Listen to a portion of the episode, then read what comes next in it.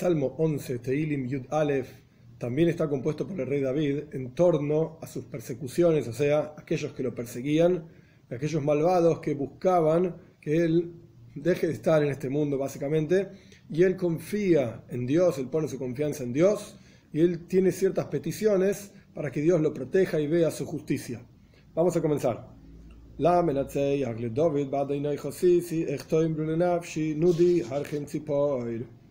la Menatzeach para el director del coro, etcétera, como ya explicamos varias veces por David. En Dios confío. ¿Cómo van a decir aquellos malvados que lo persiguen a él por su alma? ¿Cómo van a decir sobre él? Nudi está constantemente deambulando, Harhem Tzipor, en la montaña de ustedes, como un pájaro, como un ave que va de una, de una montaña a otra montaña, de un lugar a otro lugar, muchas veces, y lo vemos en el Tanaj mismo, en la Biblia misma, el rey David tuvo que escaparse de un lugar a otro, esconderse en un lugar, delataban que estaba en ese lugar, se iba a otro lugar, etc. Entonces él está diciendo, soy como un pájaro, un ave, que tiene que irse de un lugar a otro. Ahora, en este versículo hay una cuestión muy interesante, que es práctica para entender varios asuntos en muchos lugares, en, el Tanaj en general y en la Torah también en particular. El texto literalmente está escrito, Eich tomru nafshi, ¿cómo van a decir sobre mi alma? El rey David dice sobre él, Nudi, así se lee, Harhem Tzipor en la montaña de ustedes, Har Hem es como un pájaro, etc. Pero el texto literalmente dice, Noidu. Aquellos que tienen el acceso al texto en hebreo y a entenderlo, a pesar de que no entiendan exactamente qué dice, pueden ver que está escrito Noidu, Nun Vav, Dalet Vav, esas cuatro letras, y se lee Nudi, Nun Vav Dalet Yud. Nudi significa yo en singular, soy quien deambulo de un lugar a otro, de una montaña a otra, etc. Noidu es en plural, ellos deambulan de un lugar a otro. El Midrash nos cuenta que este salmo, además de ser, como dije en el comienzo, un cántico de David, porque él deambulaba de un lugar a otro, es en realidad un cántico por todo el pueblo judío que deambulan de un lugar a otro. Deambulan de un lugar a otro en la montaña de ustedes como un pájaro, como un ave. Y esto es algo muy común, se llama Kri y Ksif. Kri es lo que se lee, la tradición de cómo se lee el texto, y es cómo está escrito, la tradición de cómo está escrito. en la práctica es una discusión talmúdica si lo principal es cómo se lee o cómo está escrito.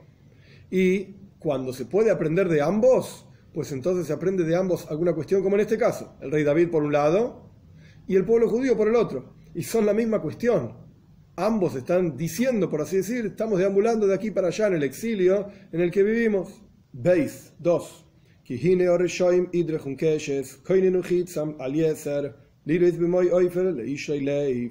Porque he aquí los malvados pisan sobre el arco, Rashi explica los arcos, un arco y flecha, pero un arco muy grande, para poder realmente torcerlo, para que la flecha salga fuerte y rápido y lejos, etc., había que pisarlo. En el piso lo pisaban y extendían la cuerda del arco. Entonces, he aquí los malvados pisan el arco, prepararon sus flechas sobre la cuerda para tirarlas en la oscuridad contra aquellos que son rectos de corazón, Leif, rectos de corazón. O sea, le están diciendo, el rey, David está diciendo que los malvados lo, persiguen y además ya están listos para destruirlo. 3.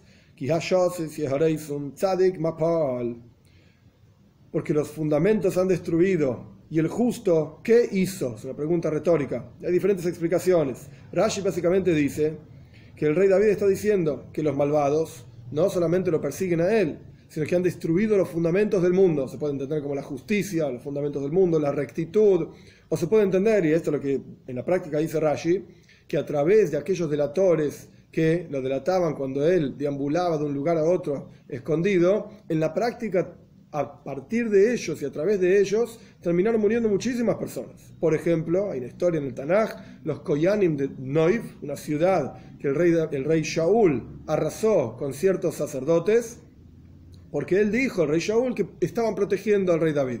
Y no era así en la práctica. Y ellos eran, por así decir, el fundamento del mundo, porque eran tzadikim, eran justos, y fallecieron a manos del rey Shaul, persiguiendo al rey David. Entonces los fundamentos del mundo han destruido. Y el justo, que sería yo, digamos, el rey David, Mapal, ¿qué hice? Yo no hice nada, no tengo culpa de nada. Esto es una explicación. Otra explicación es Yosef Milashon Reyes, una red.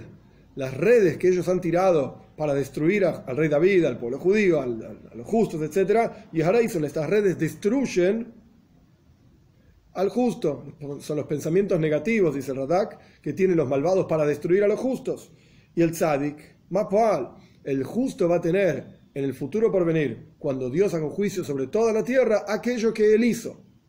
Los malvados van a tener, por así decir, su destrucción por todos sus pensamientos negativos y todas las cosas malas que hacen para perseguir a los pobres, a los humildes, a los tzadikim, a los justos, etc. Y el tzadik va a tener aquello que él hizo. Él va a ser pagado de acuerdo a la bondad, a las cosas positivas que hizo.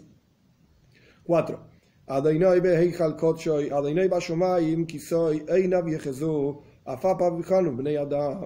Dios en su santa casa, por así decir, Heijal es un palacio, una casa. Dios está en el cielo, su trono, o sea, está entronizado en el cielo, y sus ojos ven, sus ojos ven lo que la gente hace. Sus pupilas examinan a las, personas, a los seres humanos, y saben quién es, y sabe Dios quién es un tzadik, y quién es un rayo, quién es un justo, y quién es un malvado. Hey, 5.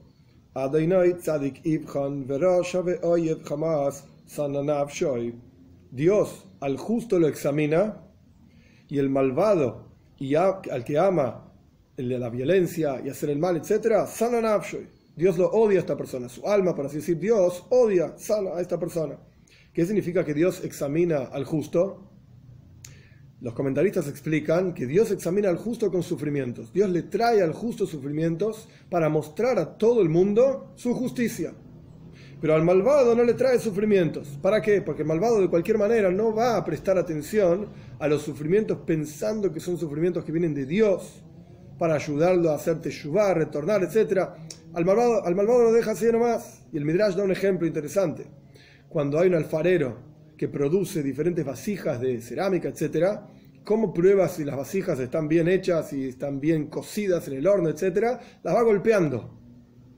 Pero las vasijas que el alfarero ya sabe que no sirven, que no son buenas, porque están rajadas o porque están rotas, etcétera, a esas ni las golpea. ¿Para qué? Si ya sabe que no sirve para nada. Pero las vasijas buenas las golpea, y a veces con varios golpes, dice el Midrash, para saber que realmente esas vasijas están bien para ser producidas, vendidas, etcétera, lo que sea dentro del ejemplo. Pero el punto es el mismo que estamos diciendo aquí. El tzadik, el justo, Dios lo prueba con sufrimientos, porque el justo va a prestar atención a esos sufrimientos y va a saber que son bondad de Dios, es Hashem, Yahav y Orjiach, aquella persona que Dios ama, pues lo advierte y lo reprende para realmente sacar lo mejor de esa persona. Y el malvado, Sando y tanto lo odia que ni siquiera le da la oportunidad, por así decir, de ayudarlo a través de sufrimientos, porque no va a prestar atención a esos sufrimientos. Por supuesto que todas las personas pueden hacer, pueden hacer teshuvah. Shmuel mismo dice, nadie va a quedar afuera. Todos podemos retornar hacia Dios. Pero el punto es, dentro de las herramientas divinas, al malvado lo odia. Vov 6.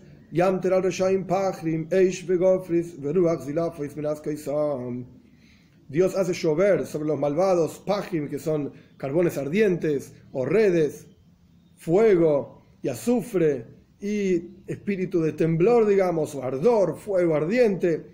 Esa es la porción de ellos. Minas esa es la porción de ellos. Zain 7.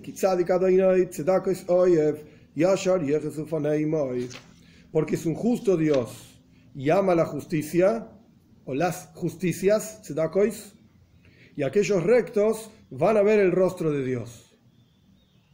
Esta es una de las explicaciones en donde el rey David está diciendo, yo que soy un recto, yo voy a ver el rostro de Dios, yo voy a estar junto con Dios.